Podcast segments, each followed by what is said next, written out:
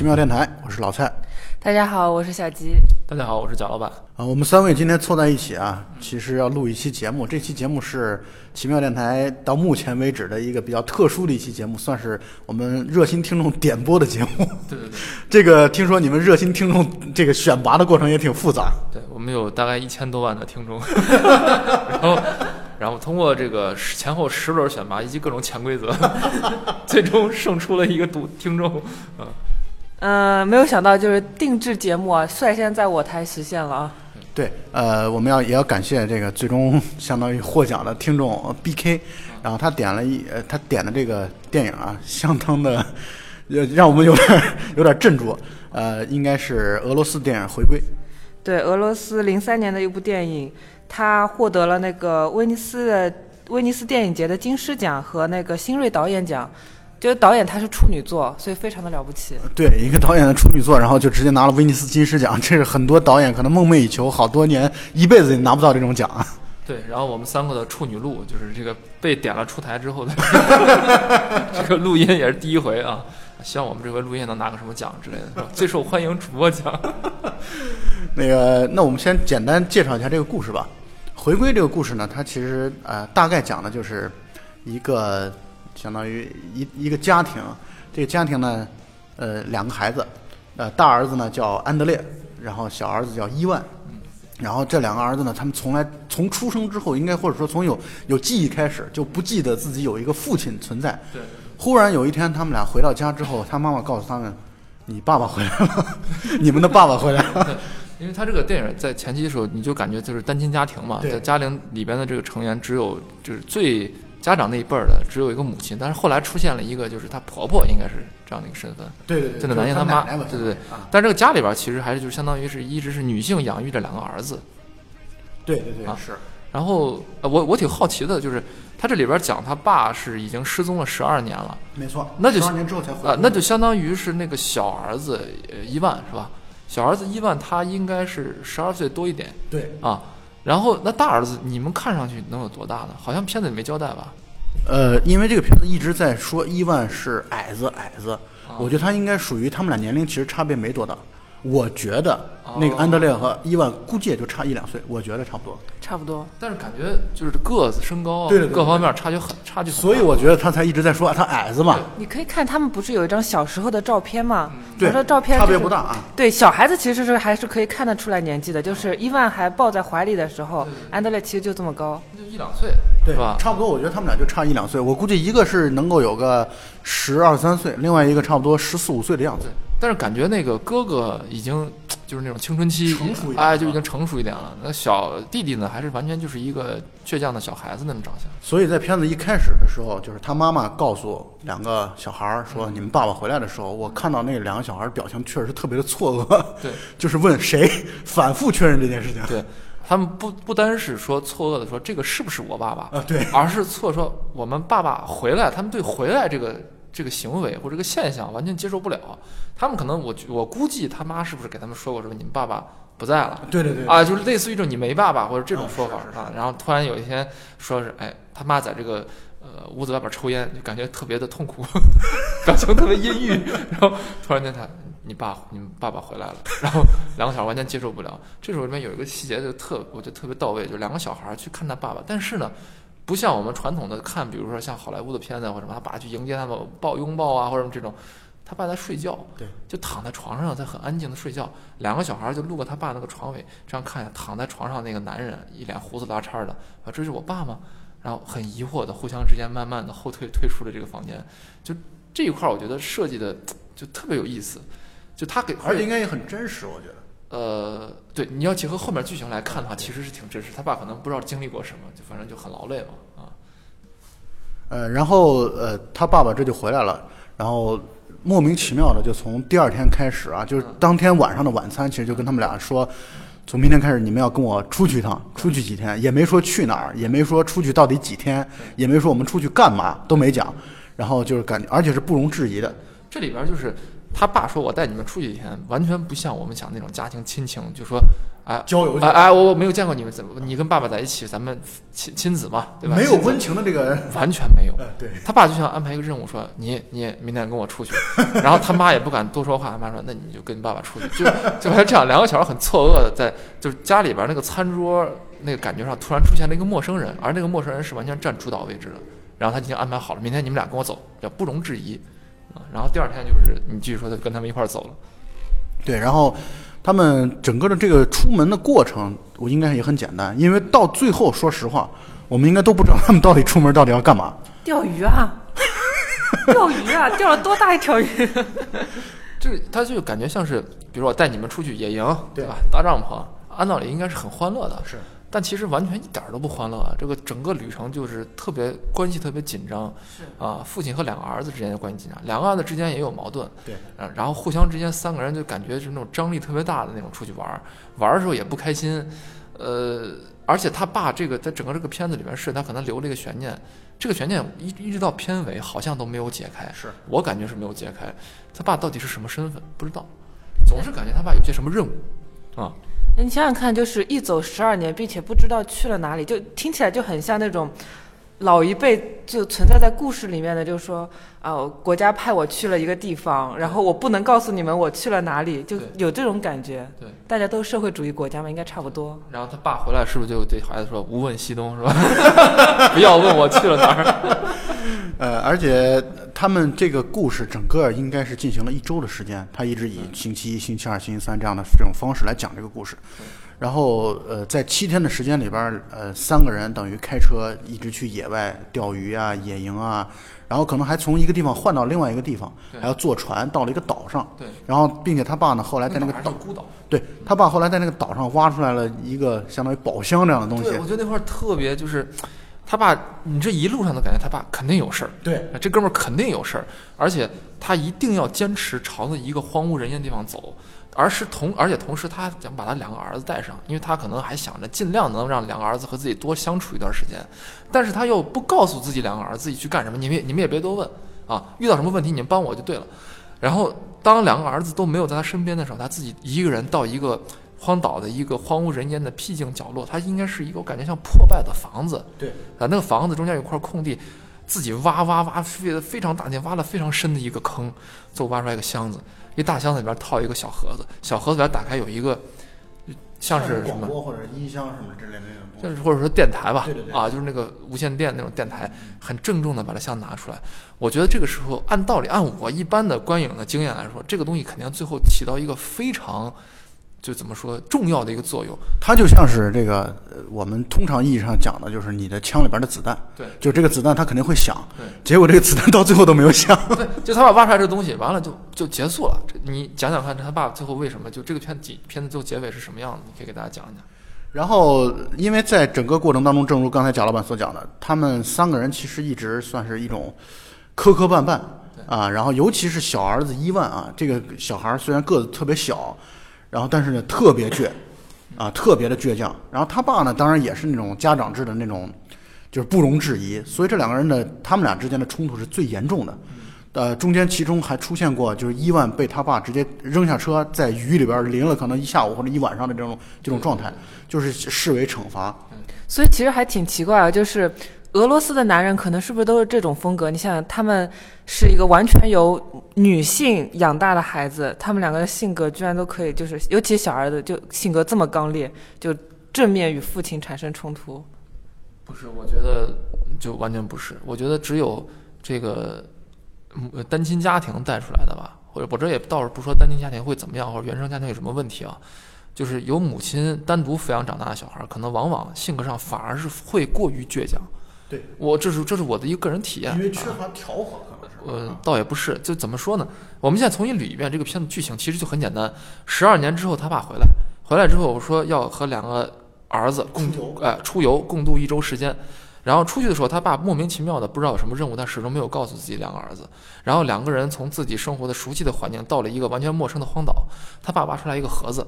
最后这个片子的结局，这我觉得还是留给大家自己去看吧，因为这片子可能比较小众，是吧？总之就是他爸最后死了，至于怎么死的，大家可以去看。呃，他爸死的这个事儿也很突然，呃，然后呢，他爸挖出来的那个箱子呢，也没有起到任何作用。对，就后来没有关于这件事没有一个解释。对，就这个线头放到那儿就没有了。最后两个小男孩儿，当他爸呃去世的时候，最后那个最小的、最倔强的男孩儿才主动的喊出来说：“爸爸。”对，而大很大声的，因为他爸死了嘛，就喊着爸爸。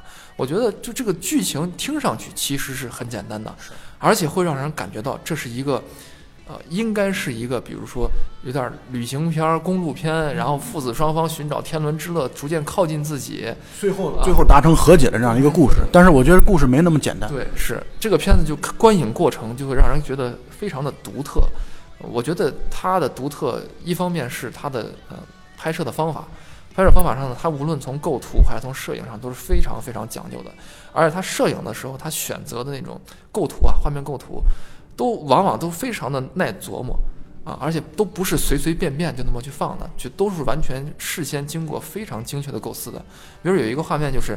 这个呃，父亲十二年之后又回来，他在检修自己那台车。对啊，他把那个车前面的引擎盖掀开的时候，这个时候引擎盖掀开了，画面是一个三角形嘛，就掀开的引擎盖和车底和人构成这个三角的一个三角形的关系。这个时候，他母亲从自己家里远处慢慢走过来，和他爸就进行了一个很沉默的，或者说是有一搭没一搭的那么一一种聊天。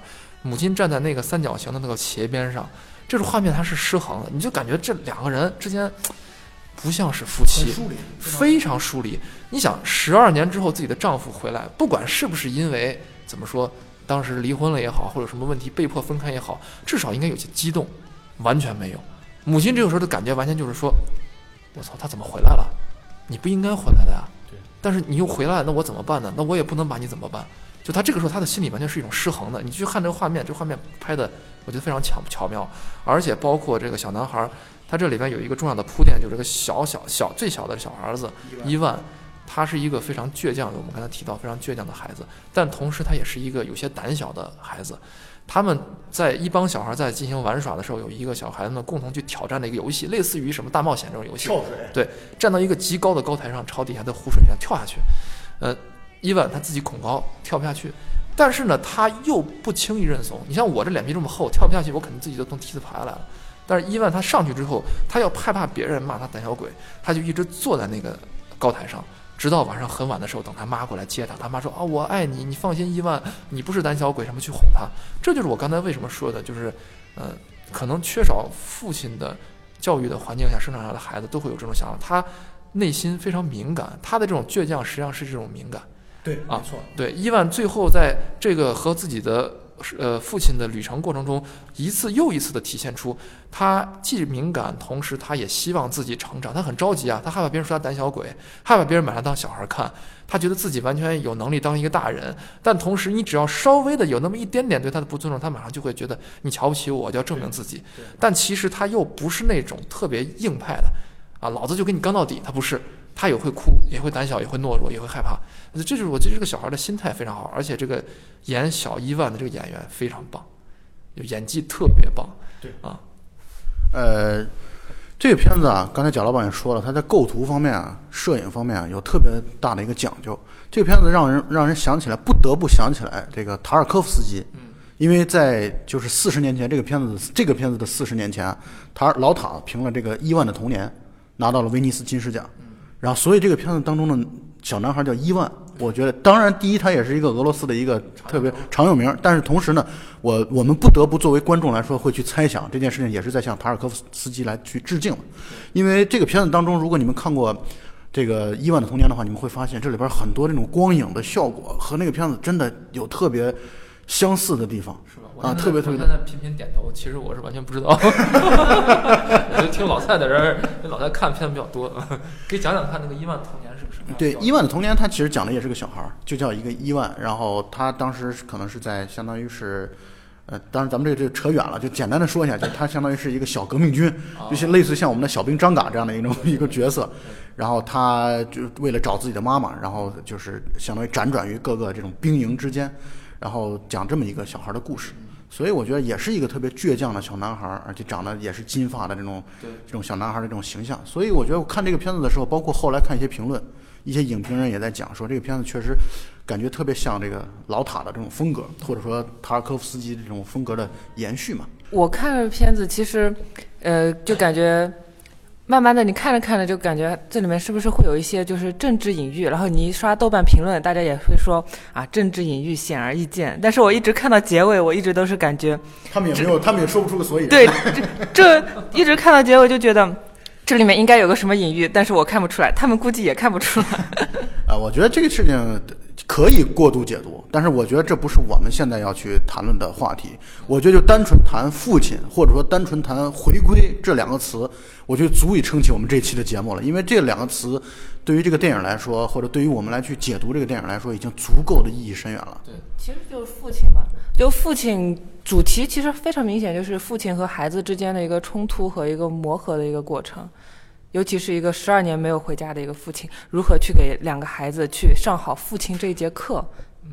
对，所以我们现在可以聊一下我们比较就是呃印象深刻的点。比如说我先说啊，就我印象特别深刻的一个点就是，呃，其中到片子的中后段，这个两个孩子呢出去要钓鱼，然后他爸呢，这个父亲呢给了这个大儿子安德烈一块手表，嗯，然后这块手表呢从就从那之后就成为了一个特别重要的一个道具，对，因为一是就是他爸要求父亲要求你们必须在一个小时之内回来，对，这个是时间上的要求。再一个就是后来父亲死了之后，我看好多的镜头和画面拍的时候都一定要把那个手表戴上，就是那个画面当中就会把手表戴上。我认为这是一种就是父亲死后的一种传承和延续。哦，那手表是我最后给他给那个哥哥了，是吧？对对对，就是后来安德烈一直戴着那个手表。哦，我而且这个片子好像应该也能透露出来，包括之前的一些父亲和手表的细节，就是他这种手表应该很珍贵，对对父亲也很关这个这种价值吧，也很重要，父亲也很珍视，所以他给那个呃大儿子，就是只可惜大儿子戴了那个表之后，他和这小儿子出去是是钓鱼嘛，还是钓鱼去了钓鱼去了，结果就乐不思蜀了，忘了时间了。回来的时候，父亲见他第一第一句话啊，应该是就是问的，我觉得问得特别有意思，就是呃，我是不是把表给你了？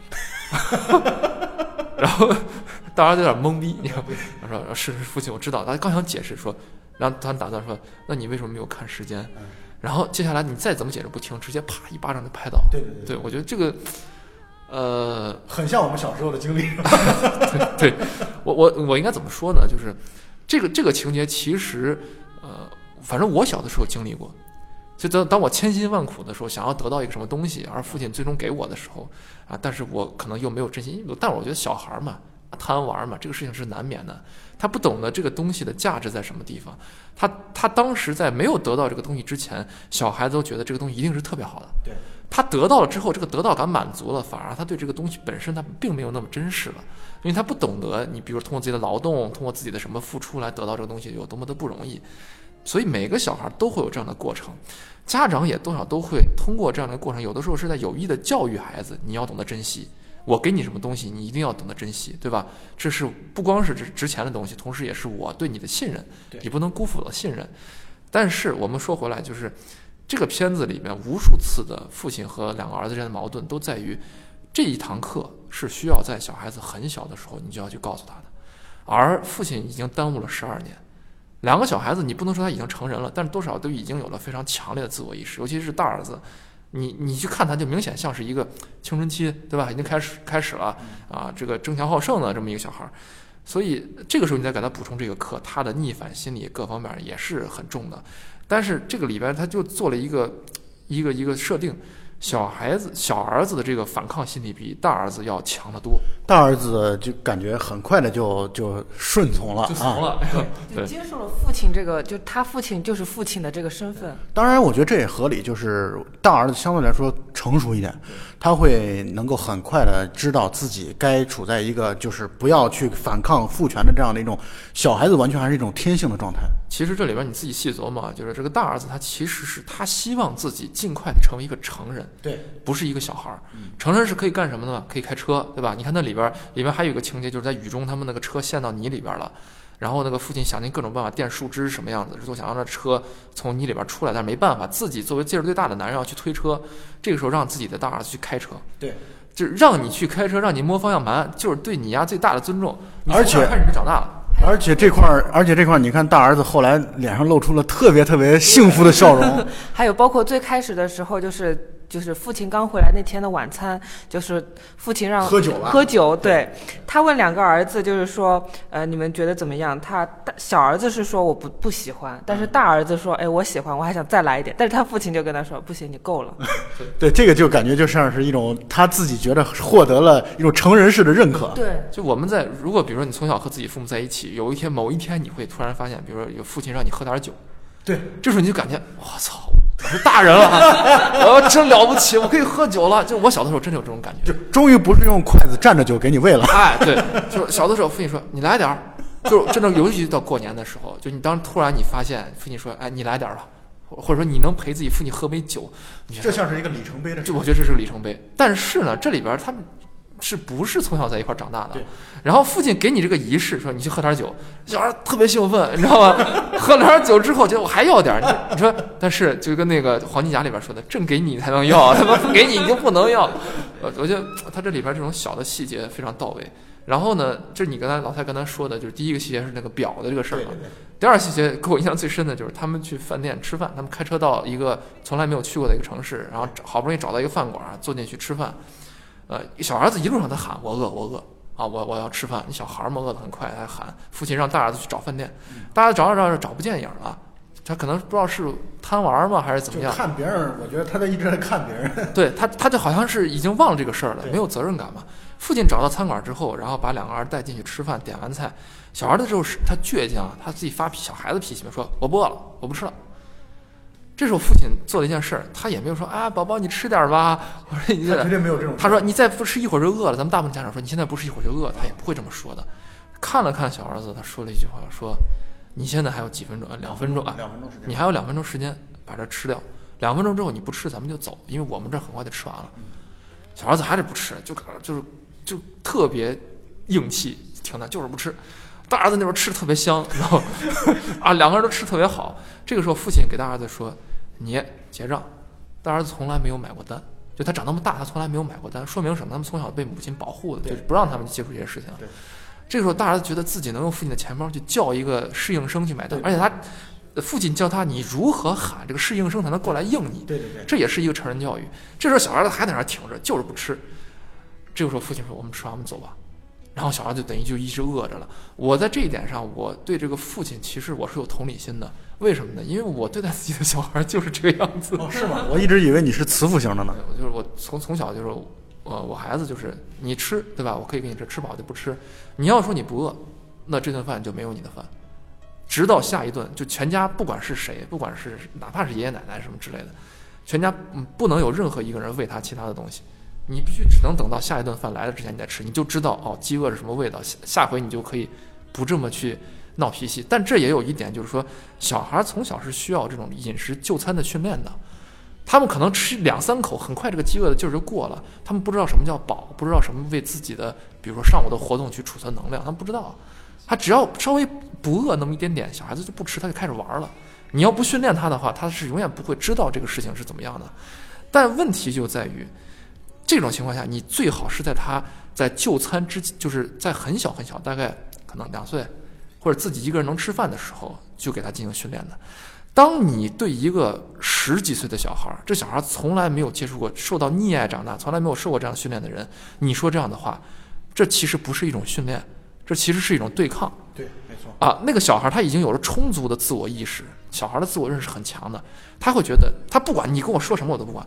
首先你跟我不是一波的，对，你跟我不是站在一条阵线上的。我首先有个逆反心理，我不去管你，我也不听你的话，这是我的反抗，就是对我自我意识的一种强调。他小儿子伊万，他没有那种哥哥的那种意识，哥哥意识说我要通过服从，我要通过去尝试，尽量成为一个成年人。小儿子是没有这种意识的，所以为什么刚才在录音之前，我和小吉交流，我说我其实某些方面我是懂这个父亲为什么这么做的，只不过这个父亲隔了十二年，他在一个错误的时间，对了错误年龄的孩子干了一件他早就应该去干的事情。哎，我就有抱有不同的想法，就是我觉得就是父亲的这种绝对权威是不是一定是有必要的？因为我可以拿就是就吃饭这件事情，贾老板刚才也分享了，就自己跟孩子之间的故事。因为我听说啊，我小鸡也要讲自己跟自己孩子的故事了。讲讲我还是个孩子的时候的故事。就我听说我小时候吃饭是非常不安分的，就吃一顿饭要吃两个小时，然后，呃，我有一阵子跟我的那个爷爷奶奶是生活在一起的。据说吃饭是要从村东头追到村西头这个样子，但是我现在依然就是三餐是正点吃的，然后不挑食，没有没有任何除了花椒是不不嚼着吃的之外，其他也不怎么挑食。啊，我们花椒也不嚼着吃。就就除了一些少数口味比较重的那种食物之外，其他基本上就不挑食。我又不明白，就是这种从小就是对孩子就以父式、父权式的权威的去呃教育，是不是一定有必要？尤其是其实你看到就是片中其实有很明显的就是。对父亲这个身份的认同的一种教育，比如说他会要求那个小儿子在说话的时候结尾要加上“爸爸”两个字，对，是的，爸爸，是的，爸爸，好的，爸爸，对，就是呃，yes sir 啊，对对对，就其实我觉得还是就可能就是因为父亲吧，我也我这辈子可能也没什么机会当父亲，还可以，还可以，对，对我们可以资助你。还可以资助是吧？就对父亲这个身份，我就觉得不太能够理解，就是这样子一种教育方式是不是非常的有必要？呃，换句话来说，小吉其实是理解父亲的做法，但是不理解父亲这样做法的效果。错错错了，我理解父亲这种意义，但是不理解他这种做法。他觉得这个手段完全是错的。手段是我认为他的那个初衷可能是对的，比如说他希望把那个孩子培养成一个男人，培养成一个大人对，但是他为什么选择了这种方式？那我就要开始讲第三个细节了啊！你们呃，这里边有一个对对照的部分，其中有一段这个汽车不是陷在泥里边了嘛？然后就像刚才你也提到了，贾老板刚才也提到了，就是这个大儿子去开车嘛，在开车之前，其实父亲让他们做了一件事儿，就是拿树枝去垫那个轮胎。啊但对垫轮胎的时候，呃，然后他安德烈就大儿子问父亲说怎么垫，然后父亲说了一句话用手，然后后来父亲死亡之后，对对对对对。然后这个小儿子伊万问他哥哥，就是他他哥哥命令他把父亲就相当于是要尸体要运在船上去，他弟弟问他说怎么弄，然后他哥哥安德烈说用手。就我觉得这是一个特别强烈的一个对特别强的一个一个对照或者说一个传承，就是你们有没有注意到，就是在这个他父亲死亡之后啊，安德烈这个大儿子迅速承担起了一个成年男子的应有的责任和义务，是的，然后就他立刻就变得成熟起来了，就包括镜头的镜头的这种这种运用，就感觉这个儿子一下就变得高大或者伟岸又一个。父亲来了啊对。这种感觉。而他里边的一些，包括怎么处理父亲，把父亲的尸体带到从岛上带回岸上，对。啊等等这些过程，用的一些不管是包括技巧也好，或者一些自己能力也好，其实都和他们这一路上的这个对于大儿子的这种训练是离不开的。是。他掌握了一个成为一个能对抗风雨的成年人的这么一个技能，就是呃，我我我我还想说一下，就是刚才小吉说的这个，呃，父亲在。呃，训练的小孩子那个地方，他觉得他这个手段是完全不对的。我觉得这个应该怎么来评判呢？就是说，如果你在训练小孩子的时候，你的出发点是说我通过这件事儿，我让你服我，建立父权，那其实这个手不论是出发点也好，还是手段也好，其实是都是不恰当的。如果你是在这个过程中，你是说我让你懂得怎么样才能够更好的掌握自己的生活，啊，让你养成一个良好的习惯，我觉得这个时候手段是可以理解，当然可以有各种手段啊，比如说像小吉这样，这个从小挑食，然后被别人去这个追到村东头村追到村西头去喂大的，那现在可能也健健康康的，也没什么事儿。呃，就是说我们只是希望自己的后代在大概率上能够不挑食，能够身体健康，因为我们不能够保证自己的小孩一旦挑食的话，他会就一定会大概率健康。我不知道这个话我说的清楚不清楚，就大概就是这个意思啊。所以我我所以我们在任何对小孩进行的所谓的这种呃进食训练，包括睡眠也要训练，对吧？你怎么训练他早早点睡，然后睡前不要玩儿，不要大喊大叫，这都是要进行训练的。如果我们完全由着他们天性来的话，一自己受不了，这是肯定的，对吧？父母也是精力也是有限的；二也不太可能。啊，就是这个有的小孩性子来说，他只会把自己的生活过得一团糟，比如包括白天睡觉，晚上醒，这已经有很多的这个这个这个朋友的小孩都是这样的。所以，呃，怎么说呢？如果回到这个咱们今天说的这个电影里边这个家庭是吧？还是那句话，这些事儿父亲小时候本来就应该给他们做的，或者这个家庭就应该赋予他们这样的训练的，但是没有。父亲现在去对他们进行这个训练，其实是在补课。但问题是你现在面对的已经是两个有很强烈自我意识的小孩了。这个时候，你首先需要做的是什么呢？同理心。就你希望我干这件什么事情？我们对很多大人也是嘛，就成年人之间交流，你怎么样能够说服对方？你首先说我很理解你的感受，你现在是不是怎么怎么怎么想的？对方当你觉得哎你和我想的一致的时候，他会很容易的接受你的观点，你把他说服，这是一个成人之间沟通的上的一个技巧。但问题就在于，在成年人的社会里边，不是所有的人，或者说绝大部分人是没有必要调动起我们这种同理心的。只有非常重要的人才能够调动起这种同理心的，所以现在父亲对他们对儿子做的这个事情，就像是父亲他父亲自己会觉得，我把你们当成成年人，那你们马上就是成年人了。你们如果不按照成年人标准要求自己，那你们就要吃亏，就要受到惩罚。这难道不是一个成年人的社会应该给你的惩罚吗？他会这么认为。对啊，我觉得这个就是一个，呃，父亲一方面儿子缺少父亲。十二年。另外一方面，其实父亲也缺少儿子，没错，他没有这样的一个家庭对于一个如何成为一个父亲的训练，所以他只能够拿成成年人那套标准，对吧？我尊重你，你也尊重我，我给你一个宝贵的东西，你也给给我一个宝贵的东西啊！我对你怎么怎么样，你也对我怎么样？不行不行，怎么样？谁拳头硬，他妈就听谁的嘛，对吧？包括那个小孩子说用手去垫那个车的时候，他树枝埋到那个轮胎底下没用劲儿。然后他说啊，我怎么弄不下去？很软弱嘛。父亲就过去把那个树枝使劲儿往下一压，压到轮胎底下了。最后父亲做了一件事情，把那小孩的头往那个车上碰一下，很危险的一件事。那儿儿子流鼻血了。我在那种情况下，我觉得这父亲其实是很残暴的。但是你说他这种方式，以他那个父亲那个做事的派那个那个态度或者那个做派，你就感觉这个父亲绝对是一特工，或者说是一个什么呃军人。对吧？军人可能性很大。他命令自己的小孩干什么事情的时候，永远都是一种军人的命令的语气。啊，我觉得这就对这个这个人物的塑造其实是就呼之欲出。你虽然明没有明确点明他是干嘛，但你就大概能大概其能想到，他肯定是啊有一定军队的背景啊啊，或者是特殊训练的背景。这个人的来历绝对不是一个普通的男的。是啊，是。贾老板刚刚提到的那个关于就希望孩子不要挑食的事情吧。网上有这么一句话是这么说的，还在挑食呢，就还在纠缠挑食的话题。这不是亲子训练节目。我们主题本来就是父亲嘛，父亲和孩子之间，就是父母从来都不会挑食，因为他们都不买自己不吃的食物。我倒也是，对，确确实是这个样子的啊，是有道理。当我有一天发现我爸妈在家里偷偷的吃大蒜的时候，我感到非常的震惊。我说：“你们不是南方人吗？”什么偷偷吃大蒜？就是他们自己准备了大蒜，然后说：“哎呀，今天是周五，明天不用出门，所以我们可以吃一点大蒜。”哦，南南方人是不吃蒜的。不吃。嗯，好。嗯。哎，我又又一次同情南方人。然后我就觉得，就是就父亲对孩子的教育，贾老板刚才提到，就是说，就是要教育他成为一个男人的话，应该怎么样怎么样怎么样。但是我觉得片中的那个父亲很明显是在形成自己的一个权威，就是说啊，看我这个男人，哦，我是这么的啊霸道，就是你们要服从这个父权。但是我觉得，就是一个成熟的成年男性，他应该做的什么，就类似于比如说。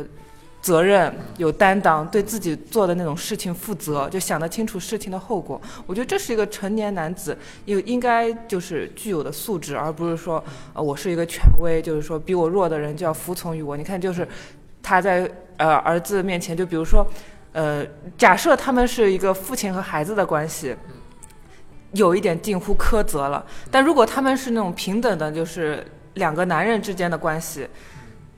就未免就让人感觉就是，并没有做好就是相应的沟通，比如说那个在沙滩上面把儿子摁在地上啊，或者说是把儿子的头摁在那个车上啊，我就觉得这种就就让人感觉就是非常的疏离。所以，所以我也说了嘛，就是不光小孩缺少这种训练，其实父亲也缺少一个当父亲的训练，他就不会做一个父亲。而且你从这个电影通篇，你就感觉到这个父亲的观点，就是父亲的态度啊，除了是这种建立父权以外。他是冷漠的，他不会说，我主动过去，我要建立权威，或者他甚至可以没有必要的情况下，他可以一天可以不和这小孩说话，我感觉可以是这样。他完全是冷漠的，因为因为什么？没有感情，就是没有亲情在里边。但他这个片子高就高在最后，他把这个父亲的所谓的父爱，因为这个片子翻译的另外一个呃是香港还是台湾的翻译叫爸不得爱你，爸爸的爸，爸不得爱我，还是爸不得爱你？就最后这个父亲他的这个爱，不是通过自己去在生前怎么怎么传承的，而是在他离去之后，两个小孩突然觉得啊，好像一个说我该叫爸爸，另外一个好像戴起了手表，成为了另外一个成年人的角色。对，我觉得这个就是当你父亲这种冷漠的、冷酷的，甚至可以说无情的这个父亲存在的时候，是不可能谈谈到什么父爱的。两个小孩也不能接受他，只有当这个父亲这个符号消失了。他们才能够在回忆中，哦，原来爸爸做这些东西的目的是什么？但其实父亲对他们真的是很冷漠。我觉得父亲对他们的狂热，远远比不过父亲从那个坑里边挖出那个盒子、那个小箱子的热爱，那种狂喜。那个箱子是什么不知道，这就是完全就就在后面就消失了，就没有提。所以这也我觉得也是特别让人觉得特别意味深长的一点一个地方。错，我不知道是因为是冷漠的父亲，还是父亲完全不知道该怎么去做一个父亲。其实很有趣的一件事情就是，那个母亲跟孩子们说：“你们的父亲想要跟你们相处一阵子。”父亲跟孩子们说：“你们的母亲希望我跟你们相处一阵子。”而且其实你看最后的照片，就是两个人出门的时候特意拍了很多照片，里面是两个小孩自己有自己的相机，对对完全没有出现父亲的身影。父亲在他们的生活当生命当中就是缺失的，其实仅仅就是陪伴了他们这一趟旅程而已。就这里边，其实我觉得都有点，甚至有点魔幻了。都你在怀疑这段旅程里边有没有父亲存在？没错，没错，没错，就父亲是不是不存在没错。啊？呃，就是这个片子当中，父亲的这个象征意味特别的强。对，就是他很多时候他感觉不真实。对，而且我不知道你们有没有这样的感觉啊？我的感觉是，虽然最后父亲的死亡是一场意外，但是我觉得就算没有那场意外，我认为父亲最后还是会离开他们。对，就是我感觉，呃所以我其实啊，我看这个片子的时候，我我对于导演的这个理解就是，我觉得导演其实是站在父亲这边的，或者说他其实，呃，就是这个父亲身上赋予的角色就是。父亲很着急，虽然他表现的不动声色啊，但是父亲的着急体现在他希望在很短的时间内，把自己希望让这两个孩子迅速成为一个男子汉的技巧、本领，然后包括眼光、意识等等，迅速的传递下去之后，自己就会再度消失。他绝对心里边已经提前有打算了，我即将很快的就离开你们这个家庭，对吧？你跟我们这是这个一个礼拜时间是因缘际会，没错刚好有这么一个机会所以我就传给你们，是这样的。而且很神奇的是，父亲在影片当中好像表现的就是无所不能，他又什么又会开车，又会修车，又会造船，又会什么？修那个船的马达，对对对对对包括他爸还会用木头做碗，对对对对对，就特别厉害，就感觉就是野外生存所以我技能。我跟你说，他爸绝对是当兵的，你知道吗，不然怎么可能会这么多东西？所以呃，我就觉得这个片子确实我们的观点应该是一致的，就是他这个父亲的角色象征意味非常的大，然后呢，他的父亲就好像是一个呃是一个冷酷的天使。然后出现一段时间之后，很快就会再离开。啊，对，所以呢，他就会在短时间之内要迅速的要把这样的一种一种技能或者各方面的东西要，包括男人男人的这种这种东西要传递下去。这里边还有一个细节啊，就是这个父亲在车上跟那个安德烈两个人好像是在他们在车上坐在路边的时候，车的后视镜出现了一个丰乳肥臀的一个女子，对然后他爸就一直盯着那个车后视镜在看，他儿子也在看，就是我觉得这个过程当中男人的那种男人性。或者性这个意识的这种传递，对其实也是通过这种，呃，潜移默化的方式在传传递。而按道理来说，对吧？你你是我父亲，对不对？你怎么能对别的女的对，有有这种感觉？但其实他父亲一点都不避讳，不避讳。就他通过这一点，实际上是也是传达那种作为一个男人，难道不应该是对吧？对，有点这种男人的这种爱好或者什么。这个时候呢，安德烈他看那个女人和看他爸看那个女人的眼神是非常复杂的。很复杂。说我操，你你你竟然这样，但是我我觉得其实好像也有一点好看我能我应不应该在你面前表现出，其实我看这个女的我也觉得很好看的，哇，这个这个就特别妙，是只只仅这一个场景，我们就能看出，他也隐暗喻了，就是这个安德烈其实早都已经在青春期了，性成熟了，性成熟了对，啊，他需要有一个这样的引路人去带他。没错。啊，如果说这个时候这个父亲是十二年一直和他在一块儿生活的，可能会教导他怎么样去追一个女孩子呀，或者怎么样。但这完全没有，他们这旅程也不存在，只通过这一个眼神，这一个小的镜头，后没有对白，这个地方没有对白对，所以这就这个片子，我觉得高级就高级在这儿。最高级的是最后父亲那个尸体不是被他们从岛上拿船运到岸上了吗？他们两个想到岸上去是找车还是找什么？对，把父亲父亲尸体相当于运走。运走，把那个船放在边上的时候，两个小孩儿回头一看，那个船因为没有在岸边拴紧，被这个应该说是潮水吧，啊，对，啊，潮水把这个船慢慢慢慢带带带带到就是海的远方带走相当。于海葬了，相当于。呃，对，父亲的尸体在飘在这个船上，慢慢慢一点点消失不见了。然后那个小儿子伊万总算喊出了一声“爸爸，爸爸”，就是喊这种他爸不见了嘛，他尸体都不见了，他很着急。然后呢，这个在他爸的这个尸体逐渐一点点的漂浮在远处消失不见的时候，最后这个安德烈才就是成为了一个父权形象，相当于一个父权的父权的一个转移。没错，就是我觉得咱们今天在说这个，包括亲子呀什么，其实接下来我们可以讨论的一点就是，这个片子实际上探讨的一个父权的问题。这个父权里边既有父权的缺失，也有父权的回归，也有儿子对父权的反抗，也就是所谓的戏剧里边永久的一个话题，就是弑父。对，对，尤其这里边，这里边已经不是说是那种象征性的弑父，真的就是小儿子要拿刀要捅父亲，没错。真的他真的拿把刀，然后他爸拿了把斧头。俄罗斯的父子都是这么刚烈的吗？呃，这个片子确实体现了俄罗斯这个战斗民族这种特性。小儿子就我感觉已经磨刀磨了很久了，藏了很久了。说下回他给他哥说，对弟弟给哥哥说，下回爸爸如果再欺负你，我没有，他说的是你在他在碰我，我就要杀了他。我要杀了他。我现在当时我就感觉小儿子会不会失手把他爸杀死，但其实完全没有。小儿子拿刀说：“你不要过来啊！你你你怎么怎么样？你不要对我们这样子拿刀，已经很害怕了。”刀举在前面，两个手那样发抖的时候，他爸回身拿了一个斧子，然后小儿子把刀就吓得吧，就扔到地上，就跑走了。这就说明这这其实是弑父嘛，对吧？他就真的就想把把这个父亲的符号干掉，但最后当这个父亲的符号真的消失在海面上，随着一条小船消失的时候，啊小儿子真正的喊出“爸爸，爸爸”的时候，就是有一点这种父权真空了之后，他才意识到，哦，那原来父亲对我还是有意义的。他原来只是觉得父亲是我是一个要干掉的符号，而这个符号真的消失的时候，因为意外消失的时候，他的这个对抗性的东西消失了，他才能真正去回忆起来父亲到底怎么怎么样。这个片子最高干就是他在最后片结尾的时候，在不断的用幻幻灯片一样放他们小的时候的照，呃，不是小的时候，就是旅行中的照片，对，没错，也有他也有他们小时候的一些照片。完全没有他父亲。没有，只有小的时候，好像我记得就最后一张是父亲、啊母亲，有有一张有一张父亲抱着那个小儿子的照片，安德烈，大概而且很小的时候，两三岁吧，安德，烈啊。然后那个伊万可能还是在强暴中的，大概就那种状况对。那么一张家里人照片，就是在前面一直在放这个旅途中没有父亲的这照片的时候，我当时心中我都感觉汗毛都竖起来了，就是我鸡皮疙瘩都起来了。嗯呃，贾老板以为这是个鬼片儿，对，我觉得，我说我操，这父亲难道竟然从来都不存在吗？最后给这张照片，父亲其实是存在的。这片子真的，我觉得，哎呀，这个导演太牛逼了。而且确实后来的那些幻灯片式的那些呃照片啊，呃，摄影的水平相当高。就是那些人物摄影的那种状态，那个那个真的拍的非常非常的好，我觉得。就你觉得安德烈绝对是一个摄影师对苗好苗子。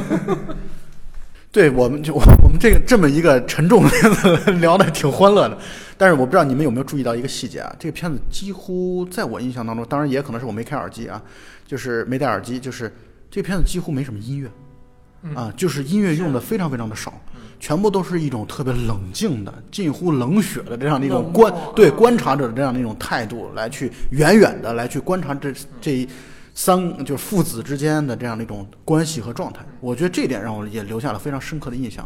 所以在看这个片子的时候，嗯、可能大家需要先稍微耐一点性子，对，啊，把这片子慢慢慢慢看到后面就会越来越精彩，人物的张力也好，它其实故事都是一些小事儿，小孩钓鱼啊，什么不回来啊，或者帐篷塌了等等，都是一些小事儿。但是这些小事的中中间人物的关系各方面都非常非常的能够抓人。当你就有一句话叫“一旦接受接受了这种设定”，你说，当你一旦接受了这种拍法、这种设定的时候，这个片子能够吸引你看到这个片子的最后一秒钟。我觉得这个就是为什么人家叫这个获得金狮奖的这种电影呢？就真的就是有它的独到之处。我们也是应该多看一看这种类型的片子，对自己是一种不同的体验。对啊，而且这个片子刚才像这个老蔡说的，他拍的时候一直都是很冷静的。对吧？我觉得也是和这个片子可能想传达的一些隐喻的意味在里边是有关的。呃嗯反正我是几乎不看不太看豆瓣儿了，就是我不知道你们看那个豆瓣上关于这个政治隐喻是怎么说的，但是我是感觉，因为大家都知道，俄罗斯之前前苏联解体之后，俄罗斯本身这个国家也好，人民也好，就存在着一种身份的这种认同。嗯，这种父亲他这个父亲的形象就特别像什么呢？特别像前苏联老大哥对那种感觉，对，强大，什么都自己自己干，对吧？自己来啊！你谁跟我对面刚，我就怎么怎么样啊！就是而且很冷漠，就是他对儿子，父亲对儿子，就好比像老大哥对自己人民一样。嗯，差不多就是，其实也是提到了一个，就是旧权消逝之后新权建立的一个过程，就跟呃父亲离去之后，儿子取代了父亲的身份这么一个过程。其实这就是回归，就是权力的回归的一个。不是，你们可以注意一下他这个片子的时间嘛？这片子二零零三年，然后讲的父亲消失十二年，刚好是一九九一，一九九一就是苏联解体的那一年，所以这件事情跟这个事情是有关系的。哦，你要这样一说，那还真是，他就很明确为什么消失十二年。呃，我是以一个数学老师的身份来谈这个话题的。加减法学的不错。当时十十二年，我当时就是因为在说父亲消失十二年的时候，我还一直纳闷儿，我说俄罗斯也有十二生肖吗？好像 好像我没听说过呀。对，我觉得他这个十二年可能是会有这样的一个意味在里边，因为苏联解体是在一九九一年嘛。我们就这么分析吧，就是对这个家庭来说，父权消失了。然后呢，父权是希望，你比如一开始的时候，这个伊万肯定是这个小孩在性格上是有一定缺陷，也是可以看到的。对，甚至包括这个安德烈也有一定缺陷，他为了在孩子圈里边就是更融入孩子圈群体，甚至排挤自己排挤自己的亲弟弟对对对，他他不是没有一个承担。你一个一个老爷们儿，你肯定不能干这样的事情嘛。你你亲弟弟你不护，你护谁？对不对？我觉得他这两个孩子都有一些问题。这个问题就呼唤着这个家庭里边要出现一个父权的东西，去传递给他们一个父亲应该做的事情。而这个时候，父权回来的时候是在一个错误的时间回来的，以一个这样的一个旅程以及旅程意外的结束作为整个他们这一周的经历。那么这个时候，父权给你的东西就是一种传递、传达，但同时父权消耗了自己，消失了自己，对吧？最后他的代价就是死亡嘛，就这个人的就死掉了。那么我们你说过去中国古代说这个。家天下，家天下。你这个家庭的东西放到天下，放到国家，其实也是一样的。人民群众对一个过去可能认为，啊，我们苏联很强大，对吧？但是苏联解体之后，他们对自己的国家存在一个身份认同的这么一个矛盾。经过了十二年之后，可能会有一些人仍然怀念过去那种苏联式的，对吧？我们还仍然是美苏两国冷战，我们是世界第一牛逼啊，还仍然怀念这样的一个管制式的这么一个父权的角色出现，这么一个国家权力的角色的出现。但这个时候已经是一个完全错误的时间了。你这个时候再回来，比如说再回到过去那段时间吗？是不可能的，对吧？但是呢，确实失去了什么，就要由什么来补偿。那么这里边就可能有各种的，包括宗教的也好，这里边片子里有很多宗教隐喻嘛，啊，包括这个政治的隐喻也好，都可以进行解读。我觉得这个就是这个片子留给大家去解读空间很大的地方。对，但是我觉得，就算我们只是看出来了家庭、父亲这个层面，我觉得这个片子也足够内容丰富了。对啊，是，我觉得说好就聊聊父亲的，结果我们大家一谈，还是谈到了社会问题，还有那个政治问题。呃，对，我觉得，因为他呃，毕竟这个家庭是存在于这个社会当中的嘛，他这不可这件事儿是永远绕绕不开的。但是我在看的过程当中，我脑海当中始终有一句话，就我觉得这些人其实都是，包括尤其是父亲啊。或者说他那个母亲，成年人啊，其实都是带着非常大的创伤的。嗯，这种心理上的创伤或者生活经历上的创伤，可以感觉到故事背后的故事是非常丰富和多样的。然后呢，他们现在回归家庭当中，把一些伤伤痛隐藏起来，或者说又释放出来，这个来对自己的儿子产生那种影响，这是我在看这个片子的时候最大的感受。对，而且这个。父亲，你这么越说，我越觉得这父亲绝绝对是个克格勃，对吧？是吧？就有可能是，有可能是，反正就是国家机器的一份子呗。对啊，就是什么东西都会，最后挖出一电台，就很可怕的这么一个事情。那你说真的放到政治隐喻上，这种东西是不是有点那种反攻复辟、倒算的这种？这个如果是按照我们中国的拍喜剧片的拍法的话，就是他他爸当年十二年前埋了一箱 BB 机，然后现在。然后没有窗户台了，已经。为父留给你的最大的遗产 就是一箱 BB 机。现在现在买的话，应该是那个十年前买一箱比特币是吧？觉得人家不不能埋是吧？对。然后呃，而且这个让我印象很深刻的是，他父亲的这种对孩子的所谓的教育或者教化，大部分都不是通过语言来实现的。其实，你看啊，就是立规矩，最后给个行为。对。然后你比如说，我还有一个印象深刻的点就是。他他有一段兄弟俩等于被两个街头小混混欺负了，把钱给抢走了。他爸二话不说，开车过去把那个小混混直接带回来。然后那小带回来之后扔到这个这个兄弟俩面前，嗯，你们自己看着办，对，你们俩自己看着办。对，刚才他打你了，对吧？对你自己看你怎么办？对，然后就是他爸也不做任何的示范，反正就是扔给你，给我的感觉特别像那种就是狼群当中那种头狼，然后就是扔回来了一个猎物，然后让两只小狼自己处理的那种状态。对，而且当儿子他就是拒绝出手，并且说自己没做好准备的时候，父亲说的是你们应该时刻做好准备，就感觉战斗民族，战斗民族真的是战斗民族。反正我只能看到战斗民族这一点。但他爸确实基本上不太用这种语言，就像刚才贾老板说的，他很有可能如果觉得没必要的话，我一天都不和，就是父子之间一天没有交流。你看整个这个过程当中，我觉得三个人或者整个的角色啊，所有的角色几乎没有笑脸。对，你看这里边大家流露出笑容的这个状态是非常非常少见的。有啊，那儿子小儿子拿望远镜看远方、看海面的时候，可以难得的露出一点对笑，颜。就是他们之间相处的时候，几乎可以说是完全没有笑容是的，是的，就让人感觉就是这种父子关系就是非常的生分，而且尴尬。而且你说小儿子看海面那块儿的时候，他是通过那个望远镜的那个视角，实际上是一种偷窥视角。对，偷窥视角偷窥到他爸秘密的和某些人进行了一些什么交易，啊然后包了一个拿了个油布包了一个东西，就放到后备车角。我当时以为是枪，最后发现是那个船的那个马达的螺旋桨。天，哎呀，所以你就即便是那个时候小孩子笑，你都觉得这是一种偷窥式的阴森的这种笑。在奇妙电台内部啊，其实我跟贾老板认识时间是最长的。嗯，我们俩大概到现在已经快认识快三十年了。我今年才二十岁，我们认识三十年。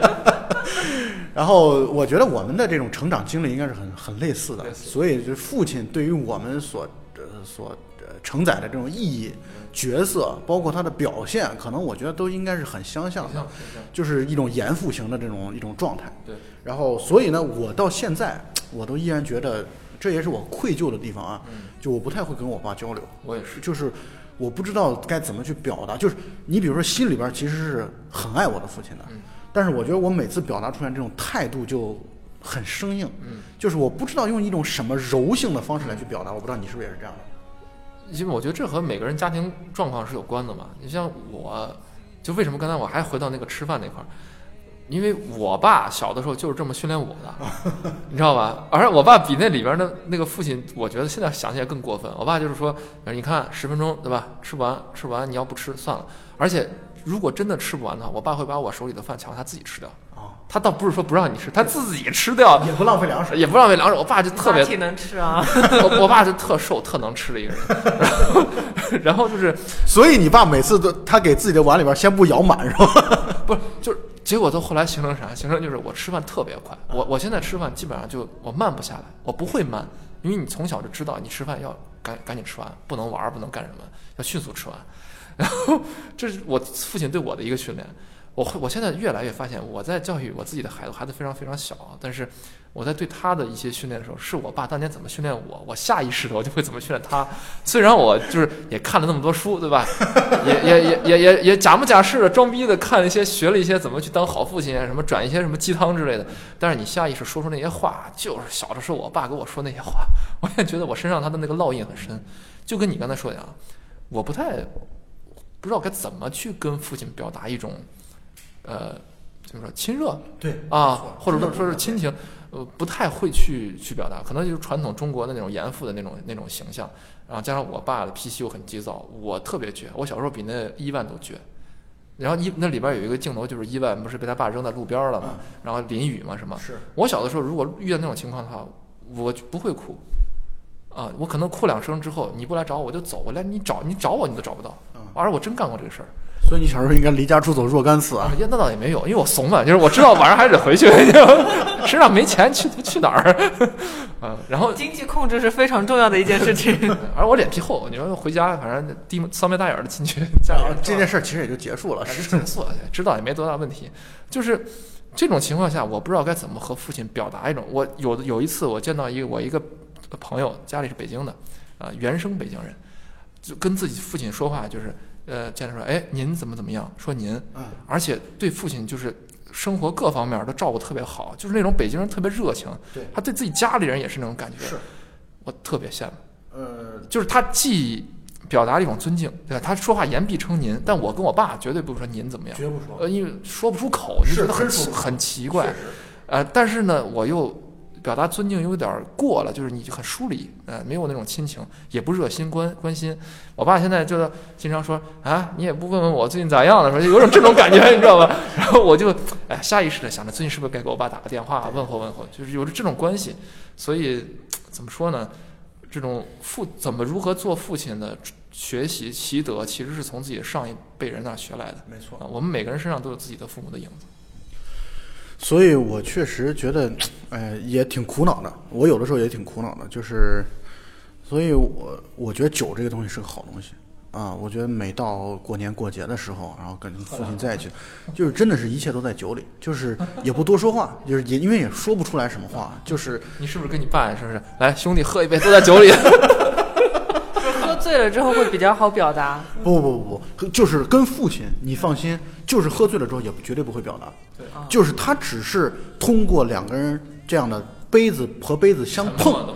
杯子和杯子的相碰，其实这就是一种交流的过程。对我来说，我觉得是这样能明显感到，每次陪他们喝酒的时候碰杯的时候，他们很开心，当然了，非常常开心。他只是脸上他，我爸脸上绝对不显现出很开心，但他你知道他的那个样子，你多少年了，你知道吧？他就知道他肯定是开心，对你就是可以解读他什么样的这种 这种表示，他代表了什么意思，他嘴角会这个微微上扬。在上扬，对吧？他在极力控制。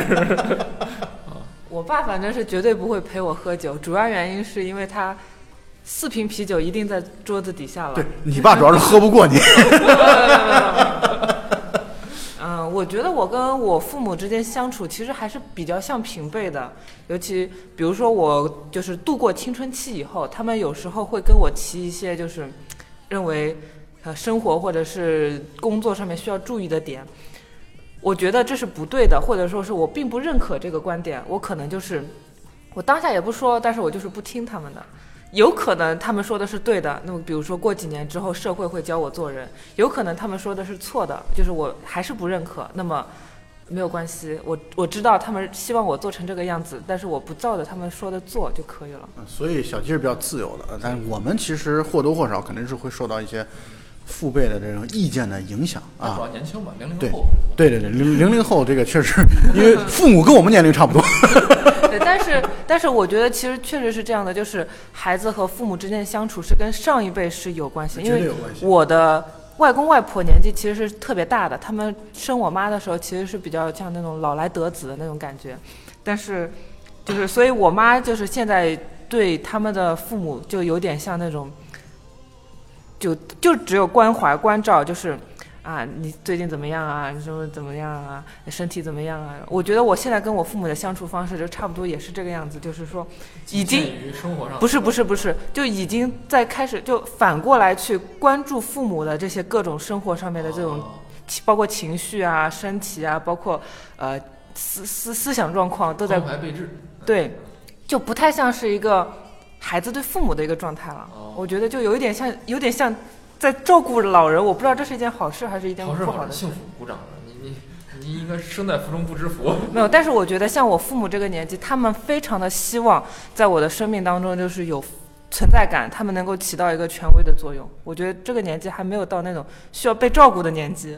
对，所以今天说了这么多，最后我还想提一个细节问题，就是大家如果想看这个片子啊，我非常非常推荐大家去看。如果大家想看的话，最好不要去在线，因为现在好像在线正版的只有爱奇艺有版权，而且画质也不好。画质特别差啊。然后呢，这个字幕翻译的极其烂，嗯、就是里面错别字儿啊、语句，就是有的很多话我都感觉这个人是是盲听，就是他他他可能不懂俄语，对，所以所以懂俄语的贾老板会觉得这个字字幕翻译的太差了。没有没有，我也不懂，那只是因为那个话前前言不搭后语嘛。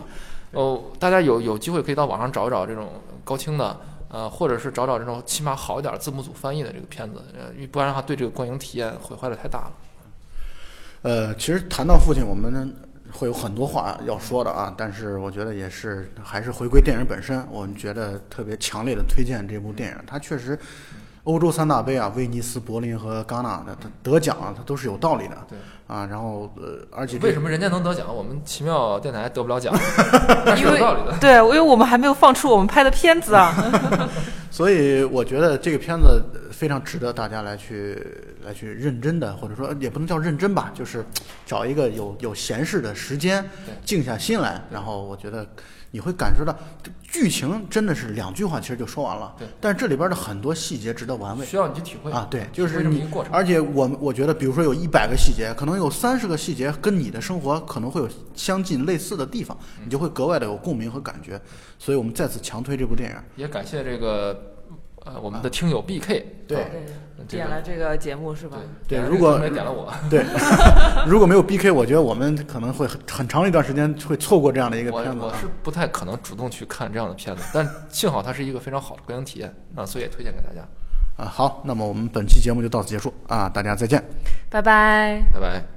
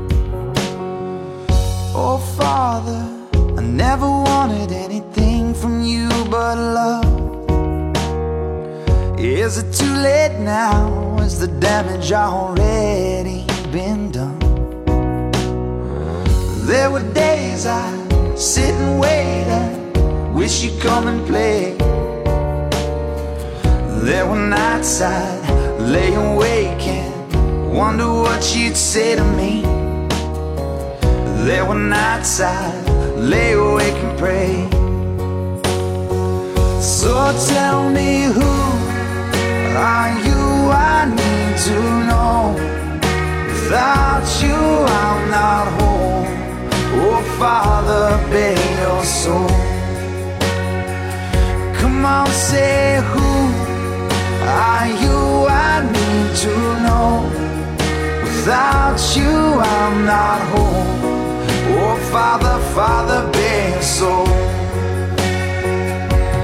Talk to me, talk to me, man to man. Talk to me, help me understand. Talk to me, talk to me, man to man. Come on and talk to me, help me to understand. Tell me who are you? I need to know. Without you, I'm not whole. Oh, Father, Father, bear your soul. So tell me who are you? I need to know. Without you, I'm not whole. Oh, Father, your soul. Let the past go. Tell me who are you? I need to know. Without you, I'm not whole. Oh, Father, Father, bear your soul no more.